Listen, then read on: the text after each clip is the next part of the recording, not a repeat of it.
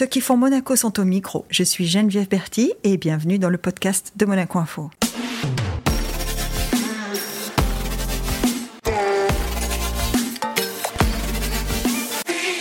Notre invité du jour est un amoureux du sport, de l'entrepreneuriat, de la restauration, de sa famille, de sa tradition. C'est un homme qui fourmille de projets, qui en réalise beaucoup et qui en a toujours devant lui. Il dirige aujourd'hui le SAS, mais pas que. Bonjour, Samy Treves. Bonjour Geneviève. Moi, je, je, commence en disant plein de projets, plein de choses, mais il dirige le SAS. Le SAS qui, cette année, célèbre ses 30 ans. Le SAS Café, on parle. Hein. C'est 30 ans d'une aventure euh, familiale? Ah, ça, ça c'est sûr, 30 ans. 1993, ah. septembre 93. Et alors, créé par Sassa et Yolande, tes parents? Exactement. C'est quoi, c'est quoi leur idée de départ? Parce que ah bah, il fallait quand même le faire, d'avoir l'idée. Il n'y en avait pas. En fait, euh, l'idée de départ, c'est. Euh, en fait, euh, ma, ma, mère était commerçante. Elle avait des. Des elle boutiques. avait des boutiques, hein. Ouais, elle, avait, elle, avait, elle habillait tout Monaco, on peut le dire quand même. Hein. Exactement. Hein. Elle a. J'ai revu encore dernièrement des photos d'elle en train d'habiller Whitney Houston. Euh, qui, qui n'allait pas chez Yolande, hein, franchement. non, c'est ça. Elle, elle, avait, elle a commencé tout au début. Elle avait Benetton à Monaco. Mm. Alors les années.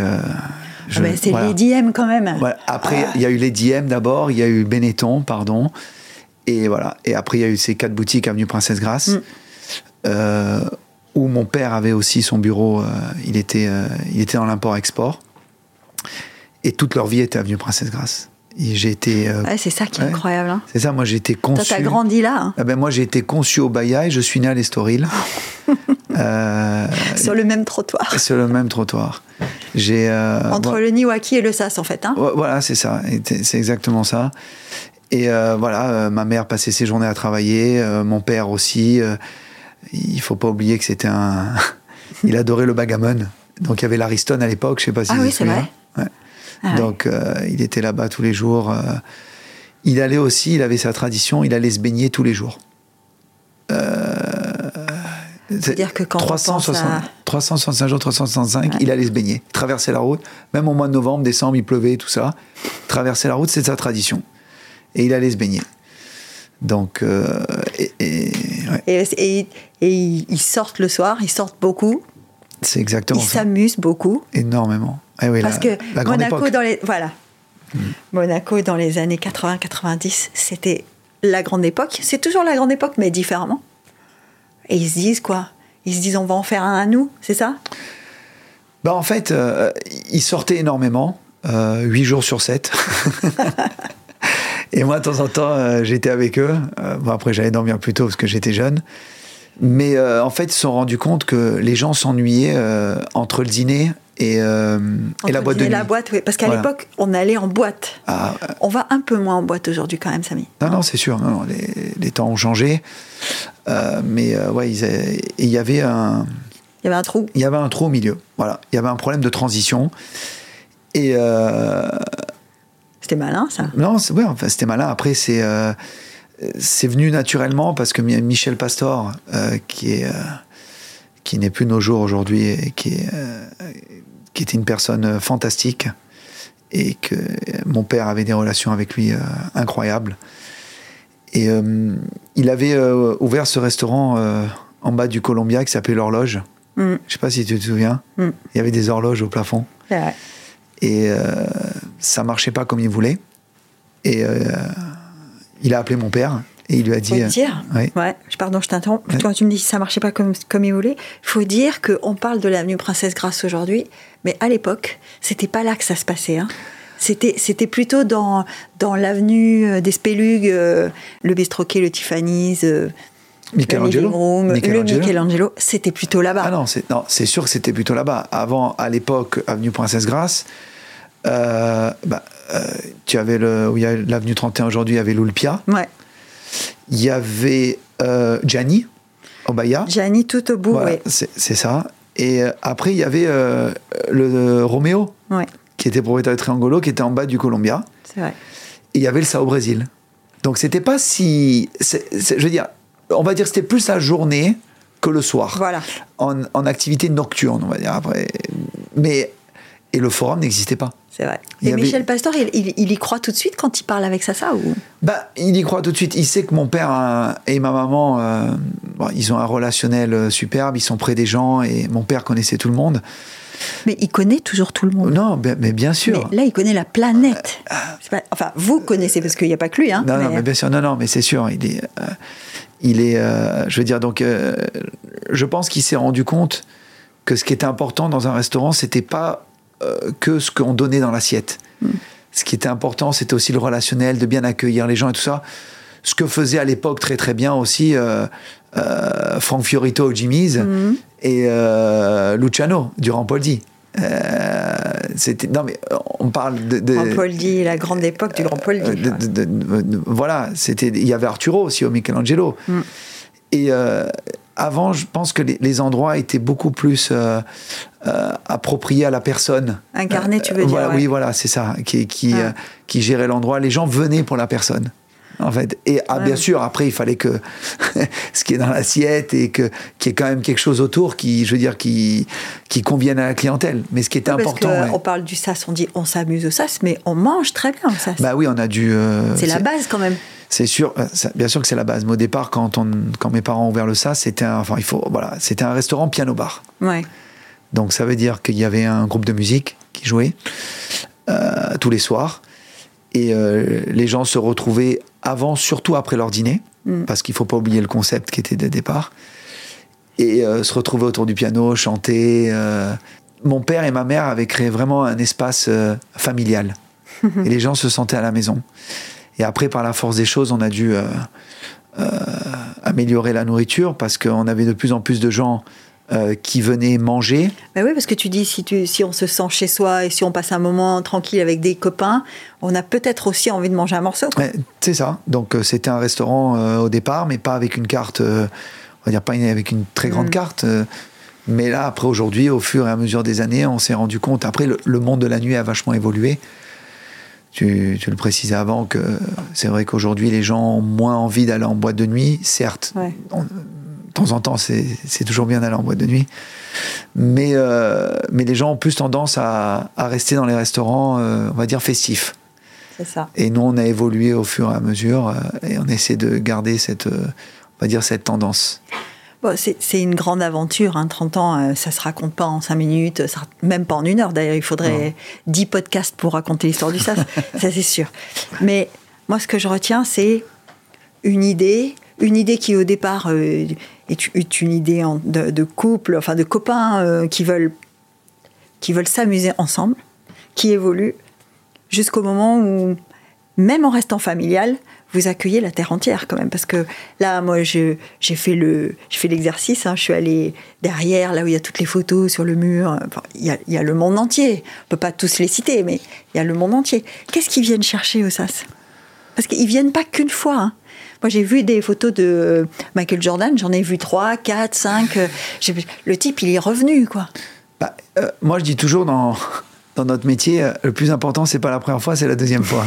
Parce qu'en en, général, on fait tout. euh, on, va, on va tous essayer un restaurant. Même plus important, c'est la deuxième. Ça veut dire que le- la personne euh, ou le client a, a aimé. En fait, euh, bah, il- je, je pense qu'il y a eu. Bon, le- le- mes parents avaient quand même une façon d'accueillir les gens qui était un peu. qui était vraiment super. Personnel. personnel. Il, il, euh, il savait vraiment entretenir le relationnel avec les clients et que ça soit aussi avec les célébrités. À l'époque, il n'y a pas les réseaux sociaux. Il Ouais, faut pas vrai. oublier ça. Euh, Aujourd'hui, on appuie sur un bouton, euh, voilà, c'est facile. À l'époque, c'était plus compliqué. C'était vraiment le bouche à oreille. Donc, pour que le- l'effet euh, tendance du restaurant à Monaco euh, arrive à New York ou à Miami ou en Amérique du Sud, c'est compliqué. Donc, je pense qu'il y avait un très grand rôle au niveau des concierges à l'époque, faut pas oublier, parce que Ouais. les concierges Les avaient un rôle. concierges des hôtels, Mais ouais. oui, très important. Aujourd'hui, bon, euh, ils ont toujours leur rôle, mais c'est plus comme avant. Euh, une personne qui reste à l'hôtel aujourd'hui, elle sait déjà où elle veut aller. Mm. Elle- elle- le concierge devient exécutant par rapport Ouais. à la demande du Ouais, client. c'est un facilitateur en fait, c'est pas, c'est pas un conseil. C'est ça, c'est exactement ça. Mais euh, c'est vrai que Bon, moi, je suis rentré au SAS en 98. C'était après la. Voilà. euh, Donc on est juste 5 ans. ça- ça- voilà. 5 ans après, hein. C'est pas non plus, euh, tu prends pas le, le- le bus du SAS au 20e arrêt. Non, hein, non, non. Mais euh, le SAS commençait à prendre des, des bonnes allures. Après, euh, pour répondre à ta question, c'est sûr qu'il y a eu beaucoup de choses, beaucoup d'éléments, beaucoup de facteurs qui ont fait où on en est aujourd'hui. Et, et j'espère que ça va continuer encore de longues années. Mais bon, il y a quand même un facteur chance aussi. Il y a un facteur timing. Il y, a, y y y beaucoup de choses euh, qu'il faut. Il y a un facteur destin. Je sais pas si tu crois au destin. Ah bah oui, je, Mais- pour moi le timing et la chance Ouais. c'est le destin aussi. Donc Euh, Pour moi, il y a un facteur ah oui. destin. C'est la rencontre euh, Michel Pastor, c'est euh, l'horloge qui marche pas très bien, c'est c'est le moment où, ça, où c'est une offre qui manque, c'est un couple qui est dans une, euh, un moment de sa vie où c'est possible, donc les enfants sont moins petits. Ou, euh, parce que si tu rentres 5 ans après, ça veut dire que tu as quel âge? Bah, euh, j'avais 20 ans. Ben voilà. En, en fait, j'avais 19 ans et j'avais, je venais d'avoir mon bac parce que j'avais redoublé. Bon, c'est pas grave. Hein. T'étais où? T'étais au lycée Ah, moi, j'ai, fait Petit Cours Saint-Maur, Collège Charles III et lycée Albert Ier. Voilà, Pur produit. exactement. Et en fait, en, moi, tous les soirs, euh, enfin, quand j'étais euh, au lycée Albert Ier, mon père me racontait euh, tous les lendemains, en fait, Ouais. qui c'est qui venait au SAS. et, et- et- ça te donnait envie quand même. mais énormément. Et je pense aussi, il y a eu beaucoup, il y a eu beaucoup d'éléments et beaucoup d'événements qui, qui ont fait que je pense que ce qui a vraiment aussi, euh, on oublie souvent cet événement, mais qui a été vraiment incroyable pour Monaco, c'est les Music Awards. Oui. Et euh, c'est vraiment, ça a été un événement pour moi, euh, je pense pour la et pour la principauté. euh, incroyable. Ouais. Je pense que On se souvient tous de Michael Jackson à Monaco. au, au balcon de l'hôtel de au Paris. balcon de l'hôtel de Paris, Ah. Non, et, cet événement euh, qui a été créé par John Martinotti et Melissa Corken, Mm. euh, moi je me rappelle parce que j'avais travaillé avec eux, parce que c'était passionnant. Je veux dire, euh, C'était déjà dans l'idée de faire venir à Monaco des célébrités et de leur faire passer un bon moment. bah, c'est ce que je. Ça l'idée. Oui, euh, c'est ça. Et, et moi, en plus, moi, en travaillant là, j'avais contact direct avec les artistes et j'essayais de les faire venir au SAS. Déjà. Déjà, ouais. Donc ça a marché. Et après, c'est ce fameux bouche à oreille qui s'est créé après. Et il y avait aussi, euh, il y a, il faut pas oublier aussi les tirages au sort euh, Ouais, de la champi- de, la- de, de, de, l'UFA de ouais. Et après, tout ce que Monaco. Depuis 98. hein. Depuis 98. Mm. Et après, tout ce que Monaco, euh, la principauté, fait. Parce que nous, on, on- je veux dire, on, on récolte. Ouais. euh, que ça soit moi et les autres établissements. Euh, Ça, par on- on- exemple, on- on- le, le Grand Prix, le Yacht Show, tout ça, c'est- c'est c'est pour toi, enfin pour toi, pour le SAS Café, c'est un. Bah, déjà, déjà pour Monaco, c'est incroyable. Mm. Euh, je sais pas si on se rend compte quand même. Enfin, moi, je m'en rends compte personnellement. euh, parce qu'à à force d'être à Monaco, des fois, on, on oublie euh, euh, où on est, la chance qu'on a. Moi, je voyage énormément, mais vraiment énormément. hein. Ouais. Euh, J'ai fait les quatre coins du monde. On se rend plus compte la place du casino, les Ferrari. On a quand même le, le Grand Prix. On a quand même le, le tennis. Ouais. On a le, le boat show. Et tout ce qui se colle autour, je veux dire, c'est quand même dans une, dans une ville avec si peu de kilomètres carrés. Je veux dire, Ah oui, non, euh, c'est prodigieux, ça, je suis d'accord. euh, où on est. Et euh, ne parlons pas au- aussi de, du sportif, cette équipe de foot.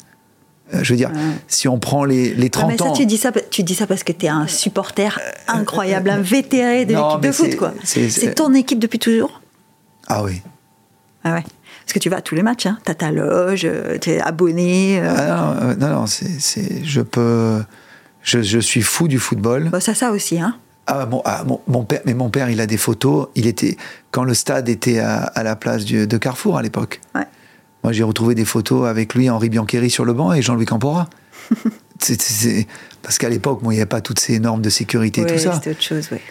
Et euh, mon père, oui, on est, on est, on- je veux dire, notre cœur est rouge et blanc. Je veux dire, moi, mon père, Ouais, a- D'ailleurs, le tien, il est rouge et blanc euh, au stade Louis II, et il est rouge et blanc en dessous aussi, parce que euh, maintenant, tu as Gaston Médecin euh, courtside euh, pour aller voir le basket aussi. Oui, alors moi je suis pas un fan. j'ai- enfin, toujours aimé le sport. Moi, je suis un grand sportif moi-même. Le basket, ça n'a jamais été mon dada.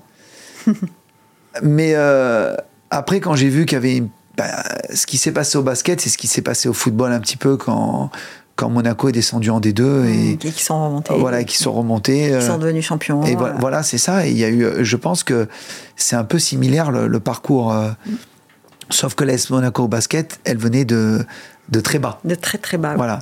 Donc il faut déjà tirer le chapeau à tous ceux qui ont cru euh, depuis le, depuis le début. Euh, depuis le début. Enfin, depuis le renouveau. parce que C'est ça. Mais euh, ouais, et puis euh, les joueurs de basket commençaient à fréquenter, euh, je précise bien, pas les veilles de match, mais quand, le SAS. Et, et, et, moi, un jour, je me suis dit, bon, ben, pourquoi pas, il y a deux ans. pourquoi pas aller voir? Aller voir un match. Et puis, je suis rentré dedans et j'ai été pris dedans. Toi, tu as, as, un ou deux fils qui jouent au basket? Un ou un? J'en ai qu'un. Ouais, ouais. Parce que tu as trois fils, une fille Trois filles, 15 ans, 15 ans le garçon, 12 ans la fille, 10 ans et 2 ans. Voilà. Ah ouais Et, ouais, et, et c'est ça. Ouais. Le gang. Le gang, c'est exactement ça. ça. Et, et c'est lequel qui joue alors? C'est lequel qui fait du basket? Celui qui a 10 ans. 10 ans. Voilà. Ouais. Et puis, euh... Alors il en fait parce qu'il est venu avec toi ou c'est lui qui aime le basket? Non, il, il, a vu le basket, il est venu une fois et il a pris goût et voilà, il joue maintenant. Après, euh, et on voit bien, euh, je le vois euh, je vois les, ça a doublé là le nombre de licenciés là. Ah oui, c'est la folie et je pense qu'à la prochaine ça va tripler. bon, euh, j'espère qu'on qu va trouver des solutions euh, à Monaco parce qu'il faut. Le problème c'est que le football est devenu assez saturé. Ouais. par la force des choses parce qu'on peut pas. On connaît le prix euh, du mètre carré à Monaco. C'est une industrie et, qui est. Et c'est très très compliqué. Mais ça, je pense que c'est un peu de partout. Le domaine sportif est compliqué pour les enfants aujourd'hui. Ça devient déjà très compétitif à leur âge. Donc, euh, bon, enfin. Ouais, déjà à 10 ans, ouais. ça c'est vrai, on est d'accord. Déjà sûr. à cet âge-là. Là, j'ai discuté l'autre jour avec quelqu'un qui me disait Je me suis rendu compte que j'étais pas bon à 13 ans parce que j'ai vu les autres commencer à avancer et moi j'avançais plus. Donc à 13 ans, c'est jeune quand même pour se dire euh, C'est fini, je ferai pas ça. Quoi. Bien sûr. L'autre jour, j'étais voir, un, euh, j'étais voir un match de basket, je sais plus où il y avait un match de foot. Euh, de gamins de 11 ans, 12 ans, mmh. je voyais les parents, c'était, euh, ils étaient à la limite d'insulter leur propre fils. Ouais. C'est, c'est un, incroyable. Bon, enfin, c'est comme ça. C'est marrant que tu parles de ça parce que ma question, quand je t'écoute parler, je me dis, ok, tu rentres au SAS et tu commences à travailler, mais tu travailles avec tes parents. Hein ouais, ah ouais, non, mais c'est. Parce que c'est pas simple de travailler avec ses parents. Hein ah, alors, il y, y, a des avantages des inconvénients. Euh, on sait bien que la famille aujourd'hui, euh, les amis on les choisit, la famille on la choisit pas. Bon, moi, je suis très content de la famille dans laquelle je suis. T'as eu du bol, toi. Voilà, moi, j'ai eu du bol. Voilà. Après, je pense que c'est comme tout dans la vie, il faut mettre de l'eau dans son vin. Et, ouais. et c'est comme ça. Après, c'est sûr que mon père et ma maman ont créé un, un établissement euh, avec leur, on va dire, leur ADN. Et à moi de m'y coller. Ça a été compliqué? Est-ce qu'ils est qu te donnaient des ordres? Ça a été compliqué? Non. Ah oui, non, c'est pas, c'était pas, c'était pas facile. Parce que moi, j'arrive avec plein d'idées et tout ça. Ben, je vois aujourd'hui mon fils qui a 15 ans. Euh, qui commence à me donner des idées qui, pour moi, euh, je lui dis ça va, tout va bien. C'est voilà, juste euh, retour des choses. Enfin, je veux dire, c'est l'évolution, ça. Hein non, c'est exactement ça.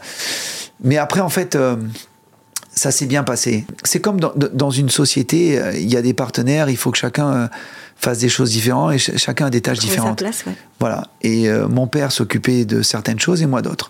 Donc j'ai profité euh, beaucoup aussi euh, de travailler mon relationnel.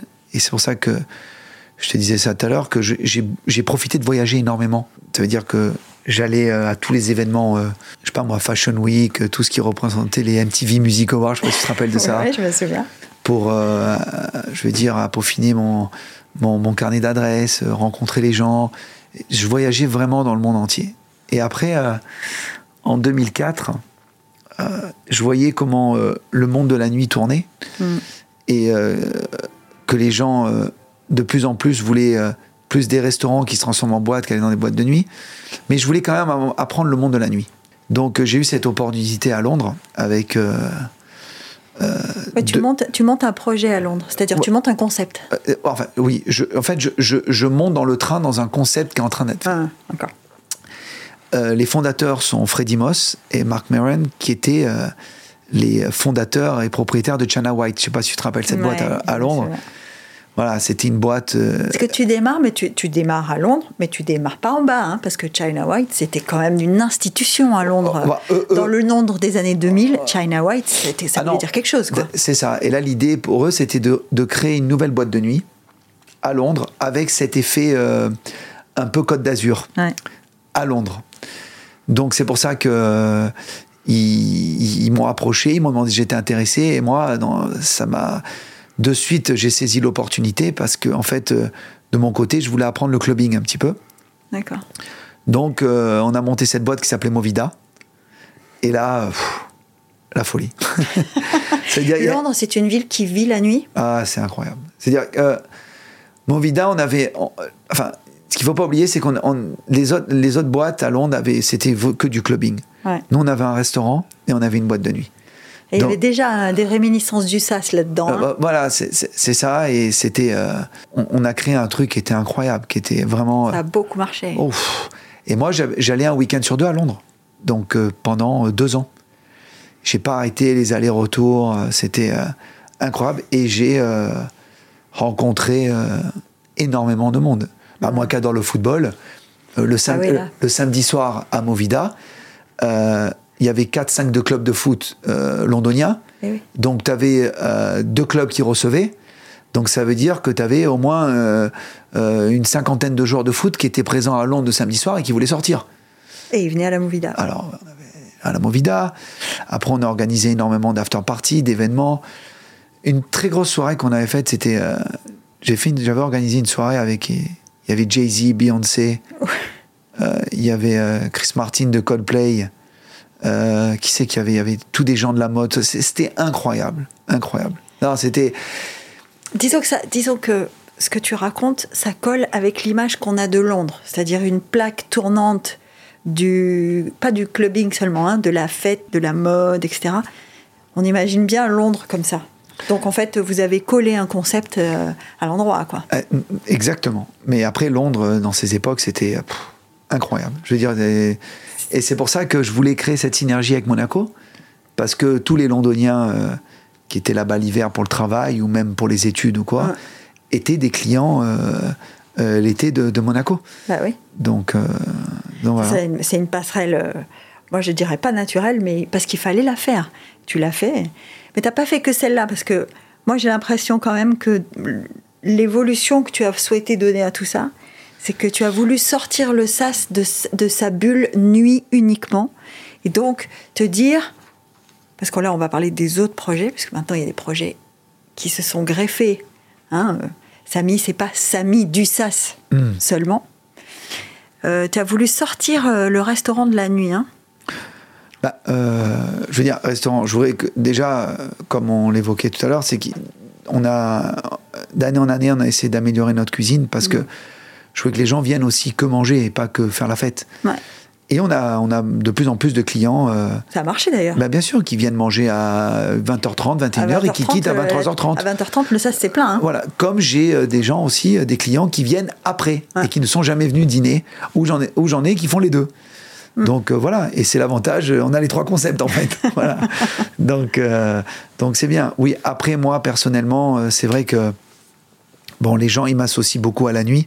Mm. Bah, par rapport à mon parcours, Londres, la boîte de nuit, le SAS, tout ça. Ah oui, mais 98 à aujourd'hui, ça fait pratiquement 25 ans. 25 ans, on peut dire que, allez, la majeure partie de ces 25 ans, tu les as fait la nuit quand même. Ah, j'ai fait la nuit. Après, aussi, euh, il y, a une soirée qui m'était restée à cœur. Euh, euh, qu'on oublie, hein, parce que bon, mais c'était quand même un truc incroyable pour Monaco. C'est que j'avais fait venir David Guetta à Monaco. Mm. Et il avait, il avait cette soirée qui s'appelait excuse-moi pour le nom, Fuck Me I'm Famous.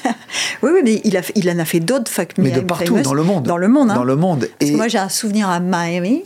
Ah il en a fait une. Hein. Ah oui, non, c'est sûr. Et c'était très important euh, pour moi. Et, euh, et on a fait ça dans le Forum Grimaldi. Ah. C'était incroyable. C'était vraiment, vraiment, euh, c'est vraiment super. Après, c'est sûr que dans la nuit, j'étais associé avec, avec Flavio Briator. Ouais. On avait fait le billionnaire en pop-up dans le Fairmont, qui était génial. Mm. Enfin, c'était notre association s'est super bien passée. C'était vraiment bien. On a donc voilà, après, les gens m'associaient beaucoup à la nuit. Et, si tu veux, pendant le Covid, euh, bon, enfin, avant le Covid, euh, j'avais eu des projets euh, que, que j'avais fait en association avec, avec Ricardo Girodi, mm, Ricardo. Qui te, qui te donnait déjà une idée Oui, de la euh, restauration hors de la nuit. hein. Exactement. On a écrit le bouchon ensemble, après le, le, le Sonki, le restaurant chinois. Bon, Ricardo, Bah, qui marche toujours. hein. Bah oui, grave. Mais moi, Ricardo, c'est, je veux dire, c'est mon ami d'enfance. On se connaît depuis, depuis tout, tout petit. Mais euh, et après, pendant le Covid, euh, bah, un peu comme tout le monde, on s'est posé, euh, on Ouais. s'est fait, euh, dire une autocritique. on, euh, chacun, je pense, le, il faut, c'est sûr que c'était compliqué le, le Covid, mais euh, Ah, mais aussi, oui, moi- c'est- une question que j'allais te poser. moi, je l'ai bien vécu. tu l'as bien vécu? Bah, j'ai bien vécu parce que euh, après on est tous différents. Moi j'ai bien vécu pourquoi? Parce que certes je travaille beaucoup, j'ai des horaires un peu compliqués et j'essaie de profiter de ma famille au maximum. Mm. Et là, fatalité, euh, j'ai pu en profiter euh, pleinement.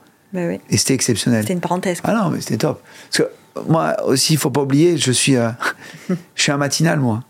Je travaille la nuit, mais moi, je me lève tôt.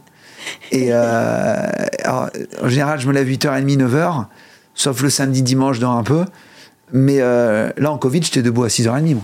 Ah ouais, moi, j'adore le matin. Je, je- Donc, voilà, donc ça. Moi, j'ai vraiment profité de ce Covid.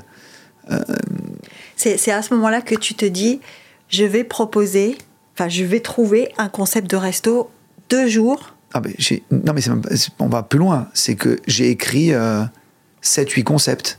Ah oui. pendant le Covid. Et je suis en train de les mettre en place, petit à petit. Après, il y en a qui marchent, il y en a qui Mm. marchent pas. Voilà. Ah bah ça c'est le propre de l'entreprise. hein. C'est- comme ça. Mais euh, voilà. On- Justement, parlons du niwaki, parce qu'on l'a évoqué tout à l'heure. Le niwaki, c'est le, on, a tendance à dire le bijou de la couronne. hein. C'est, un, concept très pointu, très bien pensé, très, qui est jusqu'au boutiste, hein, même dans la carte et dans la façon de travailler. Et, euh, et qui est japonais surtout. Parce qu'on n'a pas, tu me dis, j'ai voyagé dans le monde entier, mais il y a un endroit qui est vraiment très, très, pour toi, important, c'est le Japon. Bah oui. En plus, j'y vais dans 48 heures. non, le, le Japon, c'est un. Tu un y vas chaque année? Oui, j'essaye. Ben là, ça fait trois fois en, en, en, en 13 mois que je vais là-bas. Ah oui, là, c'est, de la haute intensité quand même. hein. Oh, ouais. Je, je pense qu'il. J'adore ce pays. euh, je m'y retrouve très bien. Hein. Et Tu comprends? Oui, je, je- on- enfin, je comprenais pas avant. euh, maintenant, je commence à comprendre. Ouais. Et je pense que eux surtout ont changé aussi. Et eux commencent à nous comprendre. C'est ça qui est très important. Ah ouais, c'est ça. Voilà, parce que souvent j'entends oui, ils sont racistes, ils aiment pas. C'est pas ça. C'est que euh, nous, on n'arrivait pas à les comprendre. Aujourd'hui, on commence à les comprendre et eux commencent à nous comprendre. C'est comme dans un couple. euh, voilà, il faut apprendre. C'est une gymnastique. C'est c'est ça. Et, euh, et moi, je suis devenu fou du Japon. Bon, après, les gens, ils pensent Japon, sushi. La fois, j'ai un ami à moi, il m'a dit Je vais pas aller au Japon parce que je mange pas de sushi. Je dis Mais il n'y a pas que ça.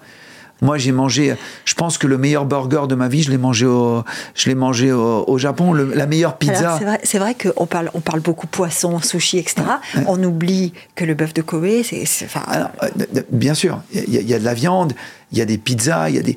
et, en fait, ce qu'il faut comprendre, c'est que le Japon, ils sont très très forts au niveau culinaire Mm. et ils ont, euh, euh, ils se sont imprégnés de notre culture. Quand je dis notre culture, c'est européenne. ouais. Et euh, Occidentale, en tout cas, Voilà, c'est ça. Et ils l'ont transformé à leur façon. Mm. Et euh, et puis et puis là, j'y vais. euh, bien sûr pour là pour les vacances, mais j'ai toujours un œil pour le travail. Ouais, toujours. Bah là, j'ai là j'y vais. J'ai deux rendez-vous pour un projet que je veux faire.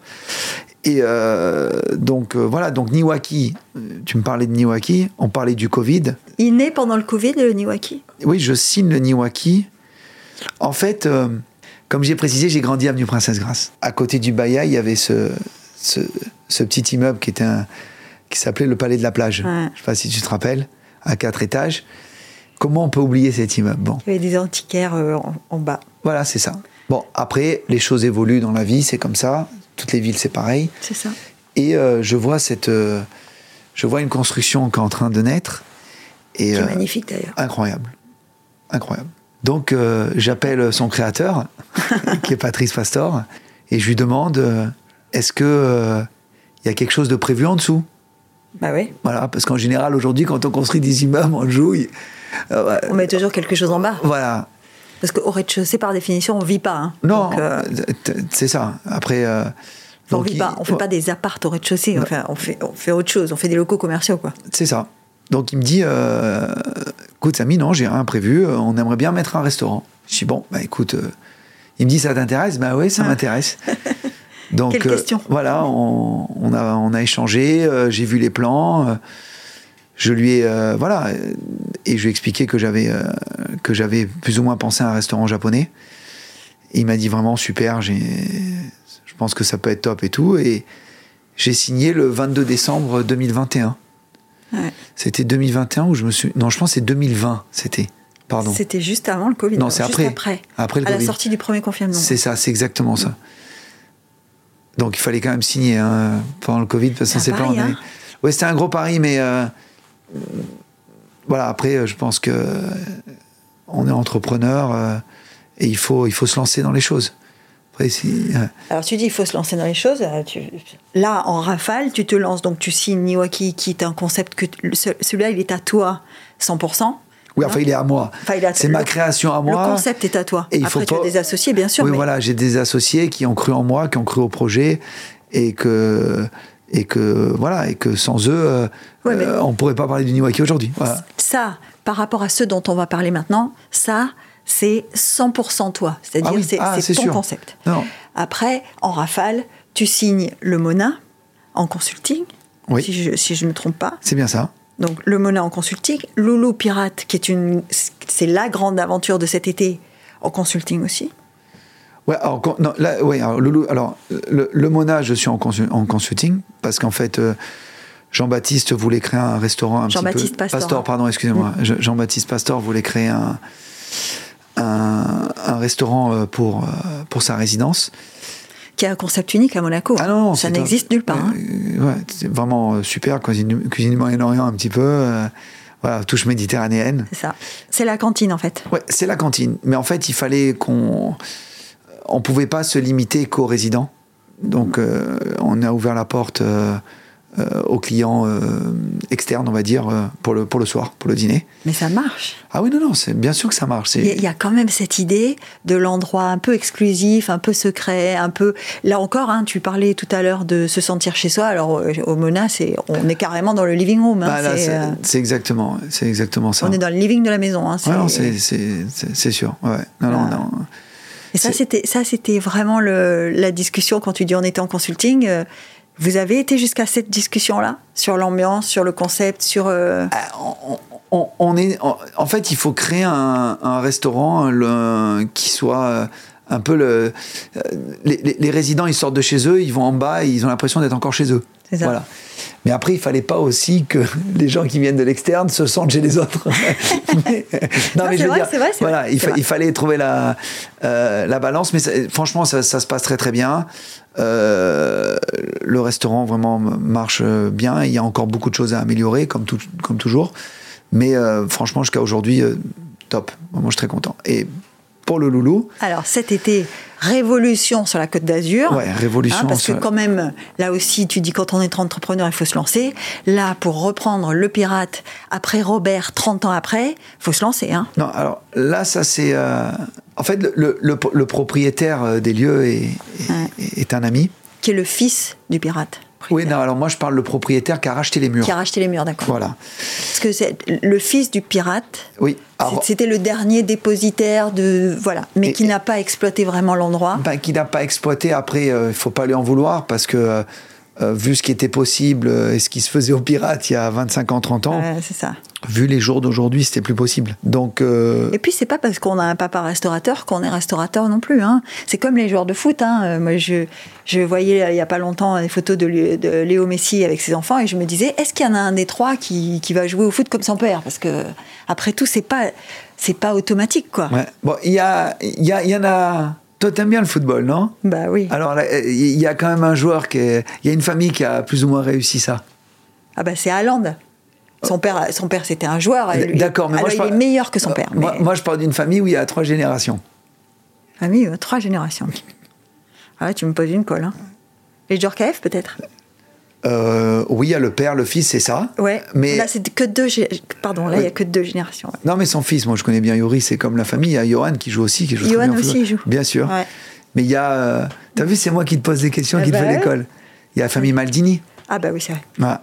Le, le, le, Ah là là, Paolo Euh, moi, c'est... c'est- le- papa, et en plus, qui est encore incroyable. Cesare, le papa. Oui, mais c'est c'est de rester au club de Milan, surtout le. Oui, oui, tous à Milan. ouais. Bon, enfin.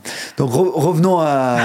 Non, je dis, reprendre le pirate 30 ans après, c'était quand même un sacré pari.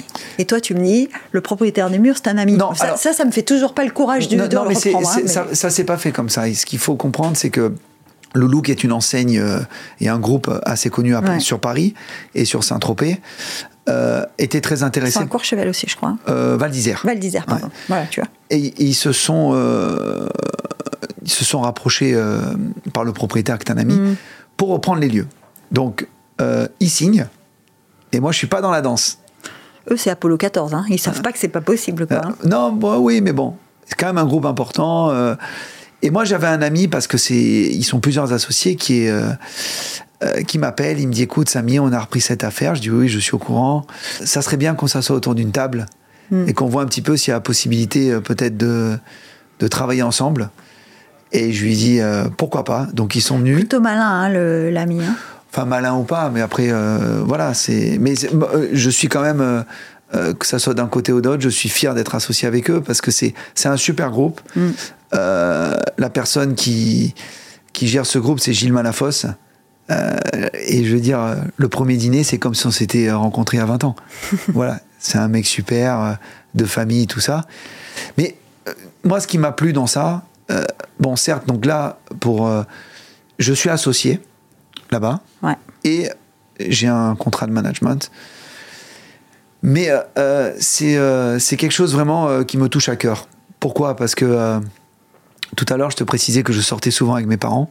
Parce qu'à l'époque, mes parents, ils, ils me laissaient pas trop Ils te laissaient pas à la maison. à la maison avec les babysitters et tout. Ils t'emmenaient partout. Quoi. non, ils m'emmenaient partout. Je me rappelais, je dormais souvent sur les genoux de mes parents à minuit, minuit et demi. Et le pirate, quand même. Ah bah. Bon, nous, tu sais, on est d'origine du Portugal, on a une maison là-bas. Et euh, chaque fois que je vais là-bas, j'ai, euh, il y a pff, 20 boîtes de euh, à chaussures avec des photos. Et, et à chaque fois que je vais là-bas, j'ouvre ces boîtes euh, où il y a les pirates. Mm. Et j'ai des photos de moi, mais il y en a 200 avec mes parents et tout.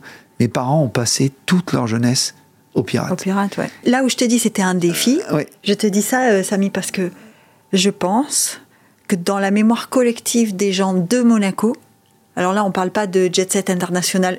On pourrait, parce qu'il y a au- aussi la jet set inter- international aux pirates, mais les gens de Monaco qui ont vécu Monaco à cette période, on a tous quelque chose avec le pirate. Ah, mais, On a tous des souvenirs. Ah, Moi, j'ai des souvenirs de soirées. euh, ma grand-mère y a fêté ses 80 ans. Enfin, des, des trucs. euh, Voilà. Et je pense qu'on est nombreux comme ça. Quand je te dis c'était un défi, c'est que dans la mémoire collective de, de- de tous ceux qui ont vécu Monaco et qui. Le pirate, c'était quelque chose. Donc, s'attaquer au pirate dans le sens le faire renaître, c'était prendre le risque de la comparaison. C'est pour ça que je te dis ça. Je, je- je comprends. Non, non, mais c'est sûr que c'était un mythe. Voilà. Et euh, il y a. Alors, c'est sûr que c'est Et compliqué. surtout, tu as dit un truc, pardon, je te coupe, Ouais. mais tu as dit un truc important là quand on a parlé du pirate. Tu as dit, ce n'était plus possible de faire ce qu'on faisait il y a 25 ans. Ah, ah. Donc on sait que ce mythe, on peut pas le ressusciter, tu vois? Non, on ne peut pas, c'est sûr, parce qu'à l'époque, la journée, c'était un endroit vraiment tranquille et c'était le soir la fête. En fait, le pirate, à l'époque, juste pour, euh, pour décrire le concept, c'est que euh, il y avait un patio. Tu, tu me corriges, hein, mais je Mhm. pense qu'il y avait un patio, il y avait un feu de bois, et euh, Gros feu de bois. énorme. Ouais. Et en fait, euh, les gens arrivaient, il y avait, un, il y avait une- le menu, il n'y avait pas de prix sur le menu. C'était à la tête du client. C'est ça. Donc il y a des gens qui transpirent un petit peu euh, avant d'arriver. Mais il y a, y a un film, je me souviens plus, avec Aldo Machon, euh, où il arrive aux pirates. Ouais. Et on voit vraiment comment c'était à l'époque, où il prend la carte et il comprend Il pas. cherche le prix. Il cherche le prix. Surtout qu'Aldo, dans tous les films, il est radin. Donc, euh, ça. Mais en fait, ouais, donc en fait, euh, voilà. les- Ça, ça, ce serait plus possible. Ah Aujourd'hui, on ne peut plus Bah, parce que- avoir une clientèle sans afficher des Ah. prix, c'est pas possible. Eh, C'est ça, c'est plus possible. Après, les gens venaient, on dînait, euh, il y avait un âne. Ouais. Parce qu'il il avait, il avait sa petite maison euh, En- de l'autre côté de la route. De l'autre côté de la route, ouais. il faisait rentrer l'âne. Tout le monde touchait l'âne, c'était un peu la, la mascotte. Et après, euh, les musiciens arrivaient. euh, Oui, c'est qu'il n'y avait, pas- il y avait pas de musique enregistrée ah au, non, pas du au tout. Piratin. C'était tout, C'était tout acoustique. Tout acoustique. Les types, ils avaient les doigts en sort à la fin de la soirée. hein. C'est ça. Et ils cassaient les assiettes par terre et tout. Voilà, Et voilà. On a tout cassé. On a tous tout cassé au tout- pirate. Voilà. Et, et tu payais. hein. Ah bah, tu payais ce que tu fais, ça c'est sûr. Le type, il va pas sacrifier sa vaisselle et pas te la faire payer, ça c'est sûr. Non, c'est donc c'était euh, non, c'était une Moi, je me époque. souviens d'un soir, Ouais. à la fin d'une soirée, où mon père lui dit, on, on- on dîne, on est toute, toute la famille encore. Mon père lui dit, euh, pirate, euh, t'as un peu d'eau? Il lui dit, oui, par contre, tu vas boire la bouteille parce que j'ai plus de verre. Vous avez tout cassé. Ouais, attends. Ouais. Voilà. Donc euh, non, non, mais c'est c'est- donc là aujourd'hui, c'est sûr que refaire, euh, recréer ce concept, enfin de pas de le recréer, mais de de, de le prolonger, c'était impossible. Ouais. Donc il fallait s'adapter euh, au temps d'aujourd'hui. Et euh, et puis voilà. Enfin, pour moi, c'était vraiment un endroit euh, qui était que je ne pouvais pas dire non. Ouais, c'était pas possible. Et surtout, la petite anecdote, on a ouvert le, le 11 juillet, le, 10 ju- le 11 juillet, qui est en fait l'anniversaire de ma mère. Hein. Et le jour de l'ouverture, on a dîné en famille là-bas. Et elle fêtait ses 77 ans. Qu'elle ne fait pas. Ouais, qu'elle ne fait pas. Bah non. Et ce qui est, Quand mais- on croise Yolande, on lui donne Ah pas non, 77 non, ans. c'est sûr, pas du tout. Elle fait euh, beaucoup moins. Beaucoup moins. Ouais, exactement. Mon père aussi. Ouais, mais, non, mais ça, ça, ça, ça. Mais là, je, je te Alors- parlais de Yolande parce que finalement, on a très peu parlé de Yolande. hein. Ouais, moi, moi, j'ai toujours associé ma mère à la création du SAS. hein. Mais c'est vrai, c'est vrai, c'est vrai. Et en fait, j'ai retrouvé une photo d'elle 37 ans avant, jour pour jour, Pour ses 40 ans. pour ses 40 ans qu'elle avait fêté au Pirate. Ah, Donc c'était un ça. moment assez, euh, on va dire, euh, C'est émouvant. Ah, c'était très émouvant entre nous, tout ça. Et ce qui était incroyable aussi, c'est que bon, je sais pas si tu te souviens, mais bon, il avait, il avait une fille, le pirate, Ouais. qui s'entendait pas du tout avec, euh, avec elle, et elle travaillait au restaurant Gianni. Elle était chez Gianni. ouais. Elle était chez Gianni. Et Elle avait les yeux de son. Elle a les yeux de son père. oui, exact, c'est vrai. Et, Grands euh, yeux bleus, euh, très très. c'est ça. Et, et, et, euh, JP, son fils, Ouais. qui malheureusement n'est plus parmi nous, était un peu comme son père. Mm. Il avait ouvert euh, un endroit à New York, après il avait repris ici le Waterfront. Tu te rappelles du Waterfront Ouais, le Waterfront. Qui était super. hein. Qui était un très très bel endroit. ouais. Et je sais que déjà il y a 10 ans, il me disait pourquoi c'est pas toi qui le reprends? Et moi j'avais pas. J'étais dans, dans une autre, euh, on va dire, euh, euh, dynamique. t'es- J'étais- t'avais pas fait le chemin. Voilà, j'étais dans une autre dynamique et comme je, je te disais euh, auparavant, tout à l'heure, c'est que le timing, c'est très important. Et pendant le, pendant le chantier, il y a la fille du pirate qui arrive. Et elle me voit. Elle me dit Oh, Samy, quel plaisir de te voir et tout. Elle me dit Qu'est-ce que tu fous là? Et je lui dis Je consulte. Non. Et, et les- gens, euh, mes associés, disent ben, Samy est associé avec nous. Elle s'est mise à pleurer. Hum. Et elle m'a dit, c'est pas possible. Je dis oui. Elle me dit, tu sais, je pense que mon père, il, il t'a toujours considéré un peu comme son fils parce que tu venais toujours. Et je pense que de là-haut, il est, il, il est tellement content que, ça, que tu sois mêlé à cette histoire. Donc ouais. c'était assez émouvant. Donc, euh, non, Tu le, te rends compte quand même que. de- de- pardon, hein, mais tout ce que tu me racontes, tous les événements qui ont jalonné euh, ta vie d'entrepreneur jusqu'à présent sont faits de rencontres. C'est-à-dire qu'à aucun moment, tu ne m'as parlé d'aventure personnelle. Chaque fois. Alors, on parle du Niwaki, tu me parles de tes associés. On parle, on parle de, de- de Londres, et là, tu me parles des deux gars qui t'appellent. On parle du, de, de- de Loulou, et, et au-delà des associés de Loulou et de, et de Gilles Malafosse, il y a aussi euh, le pirate derrière, la famille du pirate. Enfin, toi, tu es jamais seul dans tes, dans tes entreprises, en fait. tout est écrit. Non, je sais, mais parce que là, tu as mentionné brièvement le, le Portugal, mais on se demande, à un moment donné, tu vas quand même ouvrir quelque chose au Portugal. Tu peux pas passer au Portugal que les vacances. Non, après, euh, non, non, c'est sûr. Je, il y a un très gros projet en cours. euh, Il y en a je- d'autres avant le Portugal, pardon. Hein, Oui. parce que tu- je voudrais pas qu'on oublie. Avant le Portugal, il y en a d'autres à Monaco quand même? Euh, Parce que là, on a dit le Niwaki, le oui, Bona. Alors, comme ça se, ça se déroule super bien, et en plus, le père et le fils, que ça soit. Le, le père, les, déjà les parents entre eux, ils s'entendaient bien, qui était Michel Pasteur et mon père. Euh, moi, j'ai des super rapports avec Jean-Baptiste. Donc, euh, on va ouvrir le, le relais de Venise, qui est la fameuse euh, L'entrecôte. l'entrecôte. Voilà, rue. Alors ça, ça va être une révolution. L'entre- L'entrecôte ailleurs qu'à Paris, ça va être une révolution quand même. je, ouais, ça- je pense que. Enfin, on, on. L'entrecôte, on- qu'on situe bien, hein, c'est la salade, Oui, l'entrecôte frite avec la sauce magique euh, que voilà, ouais. et la mousse au chocolat, c'est ça Enfin, ou le dessert. Non, enfin, il y a- il y une dizaine de Il y a desserts. une dizaine de desserts. Voilà. Enfin, moi, je dis mousse au chocolat parce que c'est perso, mais euh, voilà. C'est c'est exactement ça. C'est ça, c'est formule unique. Hein. et la commande prise sur la table. Ouais. Je sais pas si tu es au courant, il Oui, note oui. sur la table. Une note sur le 7. Non, non, c'est une formule unique. Ça a toujours été un, le souhait de, de Jean-Baptiste de, de faire ça pour Monaco. Et je pense que c'est euh, c'est vraiment cool parce que Ah, c'est ultra cool. qui ne va, qui n'a pas été, qui ne va pas et qui n'ira pas à l'entrecôte. C'est euh, c'est c'est Oui, c'est- c'est- c'est- c'est comme Michael Jackson. C'est vrai, c'est vrai. Tu vois, c'est Mais c'est vrai ça, va- aussi. ça touche toutes les générations. C'est vrai aussi, tu vois, Samy, que euh, on se dit parfois que c'est bien de revenir à des concepts qui sont des concepts euh, simples. Parce que l'entrecôte, c'est très simple. Ah non, mais bon, après, c'est- un concept c'est qui est vraiment plus simple que ça. C'est un monoproduit, je veux dire. c'est ça. Voilà, c'est tu arrives, tu Après, si tu n'aimes pas ça, tu peux pas. tu- tu- c'est pas la peine, hein, Euh, parce c'est que sûr. Mais déjà, il si y a- t'es végétarien, ne va pas l'entrecôte. Hein. Non, C'est sûr. Mais il n'y a pas la, la difficulté de, de prendre 10 minutes pour commander. tu t'assois euh, et tu sais que tu es assis et c'est pas toi qui conduis. Voilà, tu as juste à dire saignant, euh, euh, la, la cuisson et puis à choisir les desserts et, et- et le vin. Euh, ouais, donc ça, c'est un des projets. Et ça sera euh, rue euh, Suffren. C'est où il y avait le Texan, en fait. Une autre grande. Une autre grande institution. hein. énorme. Eh oui. On pense à Kate hein, quand on Ben, parle je pense à. Kate et surtout ce qui est important, c'est que euh, le SAS a ouvert la même année euh, que le Stars and Bar en 93. Donc une petite pensée pour Kate, Ouais. ça c'est sûr. ouais. Tous ces bons moments passés On au. tous- enfin, moi, ma première Corona, c'était au Texan. hein. Le, le comptoir du Texan en haut des marches. euh, voilà. Bien sûr. Ton, euh, ton premier coma éthylique aussi Non, je rigole. Alors ça, je dirais pas là. ok, d'accord. Mais, euh, Non, mais c'était. euh, Non, non, c'est sûr que c'est c'est des marques, c'est des enseignes qui ont marqué la principauté. qui, ont fait, qui ont fait sortir Monaco d'un certain âge aussi. hein. Et- et- exactement, c'est ça. Et donc euh, voilà, donc on, est à la place du Texan, Mm. qui était à l'époque.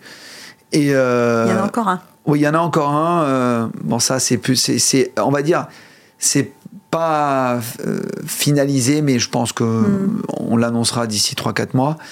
Mais je pense qu'à Monaco, il manque, il manque une typique brasserie euh, euh, parisienne, Mm. de quartier. De quartier. Parce De que quartier. Brasserie, Non, non, on on- serait tenté de te dire Ne- le café de Paris, ne- ça peut ne- être une brasserie. Ne, confondons pas avec le café de Paris et le quai des Le quai artistes. des artistes, ça qui sont des deux superbes restaurants, super, voilà. Ouais. Mais c'est des restaurants où il y a euh, un à peut-être 250 couverts Ouais, ouais, c'est plus ça. la terrasse. Euh, le quai des artistes qui a été refait il y a pas longtemps. euh, C'est pas mal aussi. voilà, ce qui est pas mal, qui est très grand et tout ça. très grand, ouais. Voilà. Moi, je parle Toi, tu de. parles d'un restaurant de quartier, une petite brasserie parisienne. Mais où on est collé Ouais, les chacun. trucs. Voilà. Avec Donc, la nappe à carreaux presque. Enfin, Mais voilà, après, faire un truc sympa, certes, le, quand on dit brasserie de quartier, il faut avoir l'emplacement. Donc euh, voilà, on est en train de travailler dessus. On a, on a trouvé le quartier. Voilà. ouais. Mais, Alors, euh, ne me dis pas que ce sera avenue Princesse Grasse. Hein. non, non, non, non. C'est, euh, c'est, pour moi, Avenue Princesse Grasse, c'est pas un. C'est pas un quartier Voilà. pour une brasserie. Non, non, oui, alors attention, c'est pas un quartier pour une brasserie, mais après, euh, la cantinetta, c'est sympa quand même aussi. C'est, Ouais. c'est, c'est un peu la brasserie du. euh, C'est un pro la brasserie du quartier, c'est. Euh, ça, Mm. c'est un peu le- la brasserie du quartier parce qu'aujourd'hui on parlait de l'avenue Princesse Grasse. C'est vrai qu'avant c'était pas euh, c'était pas euh, folichon, Ouais. Euh, mais aujourd'hui en partant euh, du, euh, du rond-point, tu quand même as Cipriani, il y a le Sonki, il y a le Sas, il y a le Twiga, il y a euh, la, la- cantinetta. Il y a 21, le, euh, l'avenue L'avenue 31. 21, le Mayaja, le Mayabé, Mm. le Marco, j'en oublie encore euh, plein d'autres. Il y a, Ouais, il y a euh, le- Kova, il y a le Kova, euh, il y a, euh, Il y a du le- monde, hein. Il y a toutes les, ouais, il y a le Mayabé, Ouais. il, y a, il y a énormément de restaurants. L'avenue Prince aujourd'hui est fantastique. Et n'oublions pas euh, Et il y a ce qui- Marcel Ravin au bout avec un gastro, deux étoiles. le Monte. Carlo Bay, voilà, c'est ça. Il y a le Koya aussi, on oublie. l'avenue Prince aujourd'hui, c'est et il y a Maretera qui va qui, Qui va arrive. sortir là, Ouais. qui a déjà sorti de qui est déjà sorti de l'eau, mais qui arrive aussi. Donc c'est euh, c'est quand même l'avenue Princesse Grasse, ça- c'est un nouveau euh, nouveau quartier, on va dire culinaire euh, de, Ouais, de- ouais. de- de- de Monaco. Mais pour revenir à ce, ce petit bistrot, oui, c'est un bistrot qui est obligé d'être dans, euh, on va dire, dans le cœur de la ville. Voilà, j'en dirai pas plus. Eh ben, écoute, euh, ça fait déjà beaucoup, beaucoup de perspectives. Alors, on parlait du, on parlait du Portugal. Tu m'as dit que oui, tu y pensais. Alors, le Portugal, ça sera quand même différent. Tu vas pas nous faire un resto de ville Non. au Portugal. Non, en, en fait, euh, je vais pas faire un restaurant de ville, mais mes parents, on revient encore aux sources, euh, ont toujours euh, voulu euh, faire une plage au Portugal. Parce que Treves, c'est portugais? Oui, Parce que c'est ça, quand on parle du Portugal, ça semble, pour nous, ça semble logique, Ouais. mais pour ceux qui nous écoutent et qui ne savent pas, le- la famille de Sassa Treves, elle vient du Portugal. voilà, on est le De mélange- Alors ou- mon, mon, mon blend, mon on va dire Ouais. mon- mélange est euh, portugais, euh, turc Turc. et, euh, et un peu français aussi. Donc je suis un peu euh, Un gros mélange. ah ouais ouais ouais. ouais. Bah, le berceau portugais, c'est aussi un endroit où tu te sens chez toi. Parce que on n'a pas encore parlé de ça, mais ce que tu m'as dit Monaco, etc. Mais où est-ce chez toi? Parce que pour un homme qui parcourt le monde à ce point-là, Alors, bah, et, moi, chez moi, je veux dire. Euh, la maison. Quand tu la- dis la- la- chez moi, mes racines, bah, c'est où? C'est Monaco. Je veux dire, Ouais. je peux pas. Mon père est arrivé à l'âge de 6 ans ici. Ouais. Euh, mon père, a, je veux dire, a, a travaillé, s'est amusé. 6 ans, c'est avant, c'est entre 40 et 50 ans. c'est exact, les- entre 40 et 45. C'est ça. Hein. Ouais, Donc- pour donner une idée aux Non, gens, c'est hein, pas, pas hier matin quand même. hein. C'est c'est ça. Parce qu'on a l'impression que ça, ça euh, est immuable. Non, non, mais nous, notre base, nos racines sont à Monaco. Mm. Et moi, je me sens. euh, je, quand je dis je, moné- je suis monégasque, c'est que je suis pas monégasque de passeport, parce qu'on n'est pas monégasque de passeport, mais on est, euh, on est, euh, on, on est monégasque par le sang, par notre cœur. Je veux dire, c'est. euh, Ouais, tu as dit tout à l'heure, notre cœur est rouge et blanc. mais ouais, non, mais c'est- c'est ça, parce que moi, j'ai fait mes études ici. je Tes dire. enfants sont tous nés ici? Non, euh, parce que moi, je suis marié avec une brésilienne. Ah, Voilà. on n'a pas encore parlé de madame. Voilà, parce que ouais. quand tu parles de cette vie, mais, mais euh, comment dire, euh, surorganisée, euh, pleine de projets, il y a quand même quelqu'un qui doit tenir la barre hein, dans tout ça. Euh, ma femme, qui est, je suis avec elle depuis 20 ans. Voilà, donc, Brésilienne alors. brésilienne, Comment elle s'appelle? Bruna. Bruna. On s'est rencontrés à Miami et il y a eu le coup de foudre et, et voilà. Et voilà.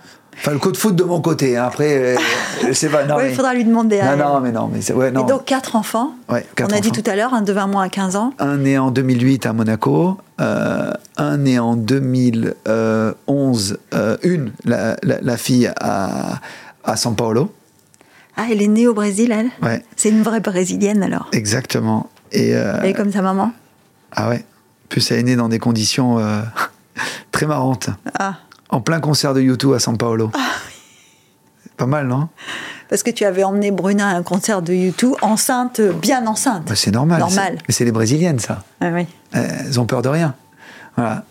Et euh, après, j'ai eu mon fils aussi, Zachary, qui est, qui, est- qui est né à, qui est né au Brésil. Et après, le dernier est né à, à Monaco. Donc, le Monaco. premier et le dernier sont nés à Monaco. Et les deux du milieu, En fait, vous avez fait moitié-moitié, quoi. c'est ça, exactement. Il y en a deux qui sont nés chez toi, deux qui sont nés chez elle. Exactement, c'est ça. Donc, voilà. Donc, euh, Et pa- elle parle quelle langue avec, tes enfants? Elle Euh, parle français Alors, Elle, leur pa- parle Elle parle euh, portugais, donc Portugais. brésilien, euh, anglais. Hmm. Et maintenant, ma femme parle très très bien français. Donc, il y a un vrai mélange à la maison de.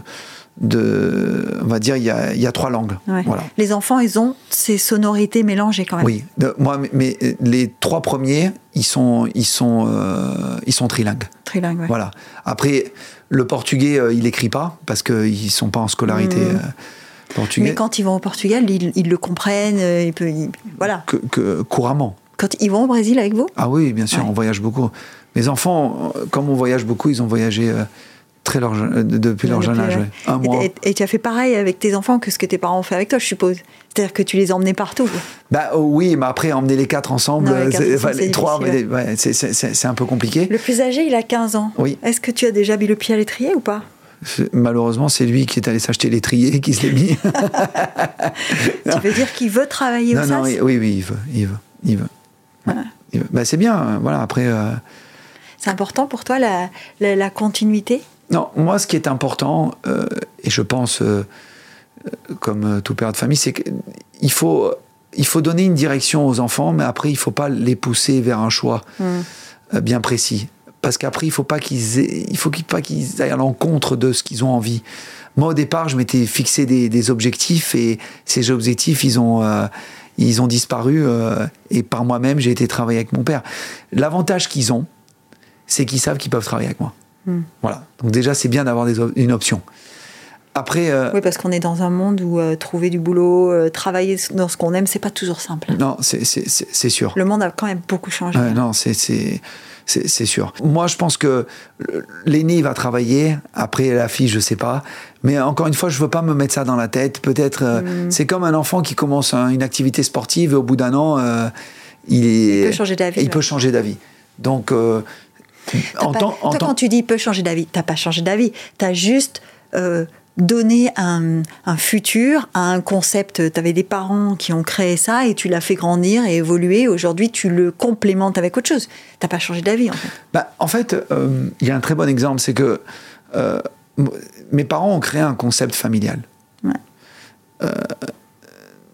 Tes parents qui étaient commerçants, en Non, c'est ça. Enfin, en, en tout cas, ta maman. Mais il faut, Voilà. ils n'étaient pas du métier du tout. C'était pas du métier. voilà. Le seul métier. C'était pas des, pas des cuisiniers. Oui, mais, oh, enfin, ton père était pas cuisinier dans un resto. Euh, c'est pas ça, euh. Aujourd'hui, être restaurateur, euh, euh, c'est être commerçant déjà à la base. Voilà, donc c'est ça. Après, il faut faire le choix des bonnes personnes. Il faut savoir s'entourer. Ah, c'est comme tout vois. dans la vie. On y revient, Voilà. tu vois. Tu Ouais. ne fais rien. Enfin, moi, de ce que j'entends là, euh, de la conversation qu'on a, euh, Samy, euh, Samy Treves ne travaille, enfin, ne fait rien seul, en fait.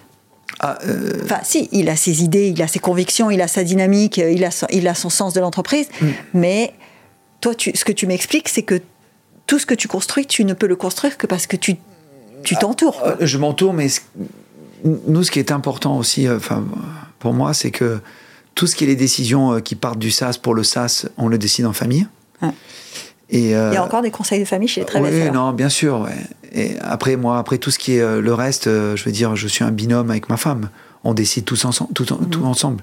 Je veux dire, c'est parce que à la fin du compte, c'est vrai que ma vie de couple, tout le monde dit, mais, ah, mais comment tu fais? On trouve le temps. C'est juste une, on compose et ça se passe très bien.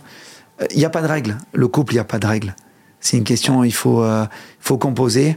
euh, et Il faut trouver- il faut trouver l'équilibre constamment. ouais. C'est ça. Et là, aujourd'hui, bon, moi, ça fait 20 ans et j'espère euh, que ça va durer encore de nombreuses années. Et ça se passe très bien. Après, je peux pas te dire euh, que tout se passe très bien. On, on a tous des problèmes de couple.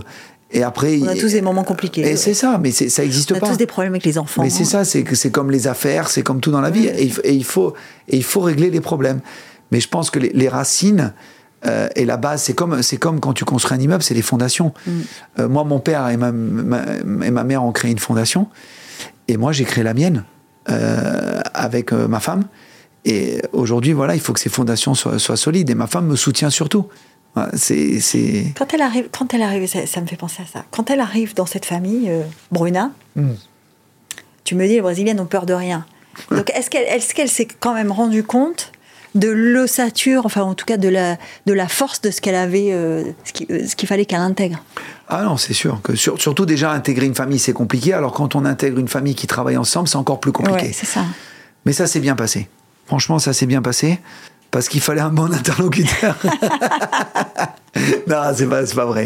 Non, ça s'est très bien passé. Il y a eu des hauts et des bas, comme tout avec les belles mamans, les beaux papas, tout ça. Mais à la fin du compte, je veux dire, voilà, euh, d'où on est parti, d'où on est aujourd'hui. euh, je veux Ouais. dire, euh, je suis l'homme le plus heureux au monde. Ouais, et ça, c'est, c'est voilà, je- on doit tous faire des sacrifices et ça fait partie de la vie. Mais ça se passe super bien. euh, euh, Mais tu me coupes l'herbe sous le pied là. J'étais en train de me dire qu'est-ce qu'on peut te souhaiter maintenant? Alors tu me dis je suis l'homme le plus heureux au monde, donc euh, ne me dis pas que ta part. euh, Bah, je suis l'homme le plus heureux au monde jusqu'à aujourd'hui. Ouais. Donc, ce que tu peux me souhaiter, c'est que ça continue. et la santé surtout. Et voilà, et que, que, que, que nos enfants grandissent surtout dans un, dans un monde un peu plus, on va dire, sain de ce qu'on voit aujourd'hui euh, Mm. dans le monde. Bon, on va pas euh, épiloguer sur tout ça, mais voilà, il faut juste que. Voilà, c'est ce que je souhaite surtout, c'est que euh, je suis assez. T'es protecteur avec tes enfants? Beaucoup. Et le problème, c'est que euh, je suis protecteur déjà, euh, je vois ce qui se passe dans le monde de la nuit, parce que j'en Bah fais oui. partie. Donc c'est compliqué quand je vois, euh, quand je vois des, en- des enfants de 18, 19, 20 ans, comment ils agissent, et que je vois les miens, ils arrivent à cet âge-là. Donc c'est compliqué, mais bon, c'est des étapes. Et, tu as une fille, toi? Non, voilà, j'ai une fille, mais après, euh, je suis pas le seul papa qui a une fille et qui non, non, non, mais quand tu parles du monde de la nuit, c'est sûr. Je veux pas faire dans la caricature, mais forcément, on a toujours dans l'imaginaire le fait qu'un garçon est moins, dans le sens pas fragile, moins vulnérable dans le monde de la nuit qu'une fille, quoi. C'est ça qu'on se dit. Non, je ne sais pas si c'est vrai, parce qu'il y a des filles qui sont très capables de se défendre, c'est pas la question. Hein, mais... Non, non, non, non, mais c'est vrai, non. C'est sûr qu'un père, il est toujours. Euh, il a toujours la, peur quand sa fille elle sort. Surtout euh, avec euh, ce qui se passe en ce moment, ce qu'on entend à la télé, ce qui peut arriver et tout. Bon, après, euh, voilà, on peut pas aussi les enfermer à la maison. donc, de toute ah. façon, pour un homme, et j'imagine que c'est le cas de Bruna aussi, qui croit au destin, hmm. Ce que tu me dis, si ça fait 20 ans que vous êtes ensemble, c'est qu'au moins il y a des, trucs de fondamentaux sur lesquels vous vous rassemblez. Hein. Donc, euh, pour quelqu'un qui croit au destin, il y a aussi une certaine forme de fatalisme. Hein. C'est-à-dire que tu dis, bon, ce qui doit arriver arrivera, ou ce qui. Donc, on peut pas tout contrôler. Hmm. Il y a aussi des choses qu'on contrôle pas dans la vie. Hein. Il y a des choses qu'on contrôle pas et ça fait partie de la vie. Hein. Je veux dire, dans la vie, on peut se fixer des objectifs. Euh, après, euh, on peut se tracer une route, mais après, cette route, elle peut avoir un dos d'âne, elle peut être coupée, elle peut. C'est comme ça et c'est là où il faut rebondir et c'est les étapes de la vie. Moi, je dis toujours à mes enfants, euh, je dis que euh, dans la vie, euh, on a plus de non que de oui. Et il faut apprendre à accepter le non. Et il faut comprendre pourquoi il y a non. Et aussi, je dis souvent quand il s'est. Ah, mais tu te souviens plus de tes oui que de tes non finalement. Oui, d'accord, mais après, il faut se dire pourquoi j'ai eu non.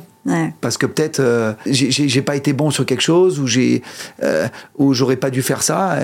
voilà. Après. Ah oui, oui, quand ça marche pas, la première question qu'on peut se poser, c'est qu'est-ce que j'ai pas bien fait. Hein. C'est ça. C'est sûr. Mais c'est sûr qu'on peut pas, on n'est pas à Disney World où tout va bien. Ça, on est dans un monde aujourd'hui. Euh, et je, pourquoi je dis que je souhaite un futur pour mes enfants et pour les enfants des autres aussi, c'est qu'on est dans, on est dans une transition aujourd'hui mm. très compliquée pour notre génération. Euh, que ça soit euh, bah, les réseaux sociaux. Pour moi, c'est. Moi, je m'en sers pour le boulot, certes, c'est important. Mais euh, s'il faut tirer un trait, voir les avantages et les inconvénients, moi, je vois les enfants, c'est. Surtout dans la vie de nos enfants. C'est générationnel. Hein. C'est-à-dire que nous, nous avons grandi sans, donc nous pouvons faire sans, mais eux pas. Hein. C'est ça le problème. C'est terrible et, et, on voit ce que les réseaux sociaux aujourd'hui apporte dans le côté négatif, que ça soit pour les enfants et que ça soit. Il faut quand même réaliser que les réseaux sociaux, pour nous, les, les, les, adultes, c'est déjà très mauvais. On voit ce qui se passe en ce moment avec les événements qu'on a. Mm. Les gens, il y a des choses qui sont tellement mal interprétées, tout ça. mais les gens sont absorbés par tout ça. Alors imaginons les enfants. Ils ont, nous, on a une éponge qui est le cerveau, qui est, qui est, on va dire, qui est à moitié pleine, presque pleine. Eux, elle est vide, leur éponge. Et ils n'arrêtent pas de. Ils n'arrêtent pas d'absorber. Et c'est terrible. Donc nous, on, a les professeurs avant à l'époque, c'était c'était vraiment eux qui encadraient euh, les enfants. le développement, euh, en tout cas intellectuel des enfants, c'est eux qui l'encadraient. Et aujourd'hui, nous, on est submergés par le travail, et en plus. Euh, gérer les, enfants et les problèmes d'à côté, c'est sûr que c'est très, très compliqué. Hein. Mais je veux dire, mm. je, c'est pas moi, c'est en général, c'est l'éducation d'aujourd'hui qui est très très compliqué. Mais encore une fois, il faut s'adapter. Voilà. Et... C'est une éducation qui n'est plus cloisonnée. Voilà. C'est-à-dire qu'avant, il y avait ce que tu as décrit, c'est-à-dire le cocon familial à l'intérieur duquel il y avait un développement sentimental, intellectuel, euh, social. Et puis il y avait l'extérieur, le monde extérieur. Oh, et aujourd'hui, il n'y a plus cette cloison euh, aussi nette en tout cas. C'est ça. Ben nous, pour revenir à ce cocon familial, c'est que c'est ce qu'essayaient de créer mes parents euh, au SAS. Mm. Euh, et certes très compliqué de, on va dire, de, parce qu'ils ont créé cette affaire de famille dès le départ. Et c'est compliqué de, faire des franchises, tout ça, quand, quand, quand, les gens se sentent à la maison. Donc on avait, on avait eu l'opportunité à Dubaï. Ça avait très très bien marché pour 18 mois, mais vraiment très très bien. Hein. Après, malheureusement, on n'était pas prêt. Hmm. Euh, pour comment évoluer. L'emplacement n'était pas très bon, donc on a dû fermer. Euh, ça m'a fait un peu de mal parce que, euh, certes, mes parents, ils, travaillaient d'une façon un petit peu plus familiale. Mais moi, mon but, c'était d'entreprendre les choses et essayer de développer le SAS. Donc, ça a été mon, on va dire, mon, mon étape, mon objectif vers 2012-2013 de dire voilà comment je peux rendre ce restaurant tout en le gardant familial, mais en essayant de le faire développer. Et là, euh, donc on a changé un peu, on a gardé l'ADN, on a changé un peu l'approche, le, le, menu, le, la, la, décoration. On a créé vraiment une ADN au SAS aujourd'hui. Et il faut pas oublier surtout ce qui est très important euh, à tout ça, c'est que certes il y a mon père, ma mère, il y a moi, il y a les collaborateurs, mm. et il y a surtout tous les employés qui travaillent au SAS. Parce que aujourd'hui. parce que le SAS, c'est une euh, fourmilière. Hein. Quand on y va, on se rend bien compte que le moindre détail est important. En fait, c'est très important. Moi, le service, c'est vraiment. Euh, nous, on a des clients qui viennent, ils, ne demandent rien, ils ont déjà tout sur table. Mm. Moi, j'ai des, serveurs, euh, des employés qui travaillent depuis 22 ans, 23 ans SAS. J'ai des gens en cuisine aussi. Moi, j'ai le père avec son fils quand, quand on travaillait ensemble. et le papa est parti à la retraite, le fils a pris euh, euh, la, suite. Donc c'est vraiment, euh, c'est familial du côté des propriétaires, mais aussi du, côté des, gens qui y travaillent. Et, moi je veux dire que c'est un tout, et je pense que eux sont très importants, dans, ont été, le sont et le seront dans le développement du SaaS. Hmm. Et, Comment on fait quand on fait du management avec des gens qui sont là depuis 22 ans? Parce que j'imagine qu'on ne peut pas les, traiter exactement pareil que euh, quand on travaille avec quelqu'un ou quelqu'un qui a donné autant de sa vie pour un établissement. Comment on fait pour le management Parce que alors, je dis pas qu'il faut que ce soit toujours dans l'affrontement. Hein. Bah, je dis que management, ça veut bien dire que ça veut dire. Ça veut dire qu'il y en a un qui commande et un autre qui commande pas. Hein. Bah, c'est peut-être un peu schématique. Non, mais c'est que nous, on a toujours fait du social. Hmm. Aujourd'hui, certes, il faut en faire. Mais non, on l'a toujours fait. Mon père, il l'a toujours fait. Mon père, il est, à l'époque, il n'était pas du métier. Euh, euh, il a engagé euh, notre chef de cuisine qui est resté jusqu'à il y a 5 ans parce qu'il dit qu'il a une bonne gueule. le feeling. Voilà. Et ça s'est très bien passé. Et ils se sont bien entendus. Oui, voilà, super. Après, on est dans la vie de chacun. Et ils sont dans notre vie. Ce qui est très important de savoir, c'est que notre métier, c'est euh, c'est un métier très, très difficile aujourd'hui, le métier de la restauration. Et de plus en plus. Certes, parce qu'aujourd'hui, c'est devenu très compliqué. Euh, déjà, on trouve plus de, de, de, de, personnel, de, personnel. Mais après, on passe plus de temps au travail qu'à la maison. Qu'à la maison. Donc, euh, on est une famille. C'est la deuxième famille. Et nous, on a eu des événements positifs au SAS comme négatifs, parce que dans la vie, il n'y a pas que du positif il y a du négatif aussi, qui ont fait en sorte qu'on est tous restés soudés. Et, euh, et c'est ça qui a, qui a, fait la force. Et c'est notre esprit de famille. Euh, et voilà, donc c'est pas. Certes, mon père, ma mère et nous, on a créé euh, quelque chose, mais autour de ça, il y a, y a quand même eu des, des, gens qui ont travaillé pour nous et qui ont sorti leur épingle du jeu et qui nous ont assistés dans les bons moments, bien sûr, et dans les mauvais moments. c'est ça. Eh ben, écoute, ça sera le mot de la fin. L'union fait la force. Ouais, c'est ça. C'est ce que je retiens de, de notre conversation. Et, euh, et, euh, et, dont je te remercie d'ailleurs, parce que c'était très sympa de passer ce moment avec toi et d'aller un peu plus loin que la nuit. Bah écoute, bah, merci de, de m'avoir donné cette, euh, cette opportunité de pouvoir m'exprimer. Et... Samy, ceux qui font Monaco, si, si le SAS ne fait pas Monaco, alors ben, oui, voilà, c'est sûr. Et depuis 30 ans. Depuis 30 ans. Pas depuis deux jours. Voilà. Donc, grâce à mon père et, et à, ma mère. Et, et par la suite et à ma Yolande et à Bruna. Voilà, c'est exactement ça. Merci, mesdames. Bon, ben, merci pour tout et. À bientôt, Samy. Ok, super. Merci beaucoup.